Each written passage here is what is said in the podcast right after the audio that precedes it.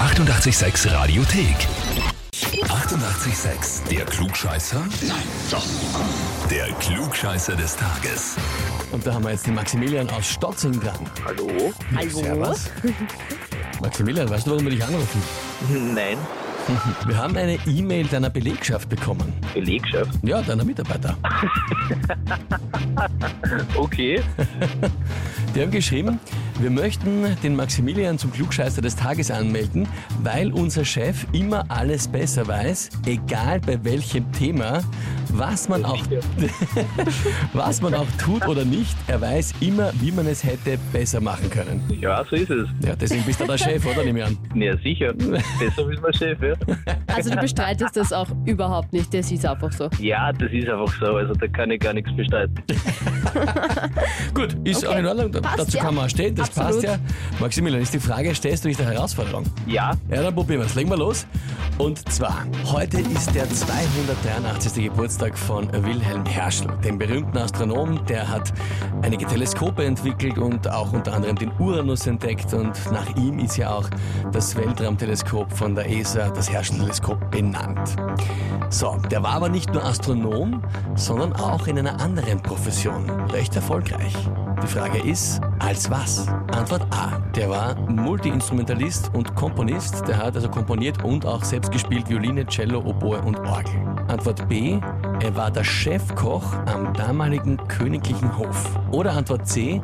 Er war Waffenproduzent und Mitentwickler einer der ersten Nachfolger der Musketen, nämlich der ersten Gewehre. boah. Ähm, C.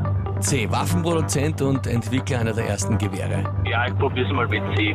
Mhm, mhm. Ja, gut, jetzt lacht er noch. Weißt du, ich sage dir natürlich nur, weißt du, wenn du jetzt da daneben liegst, ja, dann werden deine Mitarbeiter dir das, glaube ich, einige Male vorhalten. Ah, die werden dann einfach einmal Überstunden schieben, das passt schon. Ich wollte gerade sagen, ist die Frage, ob sie sich das trauen überhaupt. gut, Maximilian, Antwort C. Ich frage dich jetzt, bist du dir mit der Antwort wirklich sicher? Ich muss ganz ehrlich sagen, ich hab keine Ahnung, aber ich probier's mit C, ja. Und du bleibst dabei. Ja, Okay, gut. Dann empfehle ich jetzt all deinen Mitarbeitern in Zukunft trotzdem sehr die Füße stillzuhalten. Richtig wäre gewesen Antwort A. Komponist und Multiinstrumentalist. Aber ja, wie gesagt, ich glaube, die sollten das jetzt nicht zu oft Nicht groß herausposaunen, oder? lostreten, nein. äh, ja, ich bin jetzt eh ein paar Tage nicht da, aber ich werde mir was überlegen, wenn ich zurückkomme, die Konsequenzen, aber halt im positiven Sinne Konsequenzen. Ja, das ist fein. Ich glaube, sie werden sich auch, sie werden sich auch vorsichtig dann dir nähern, wenn du wieder Wahrscheinlich, ja, zurückkommst. wahrscheinlich. Ja, das finde ich gut.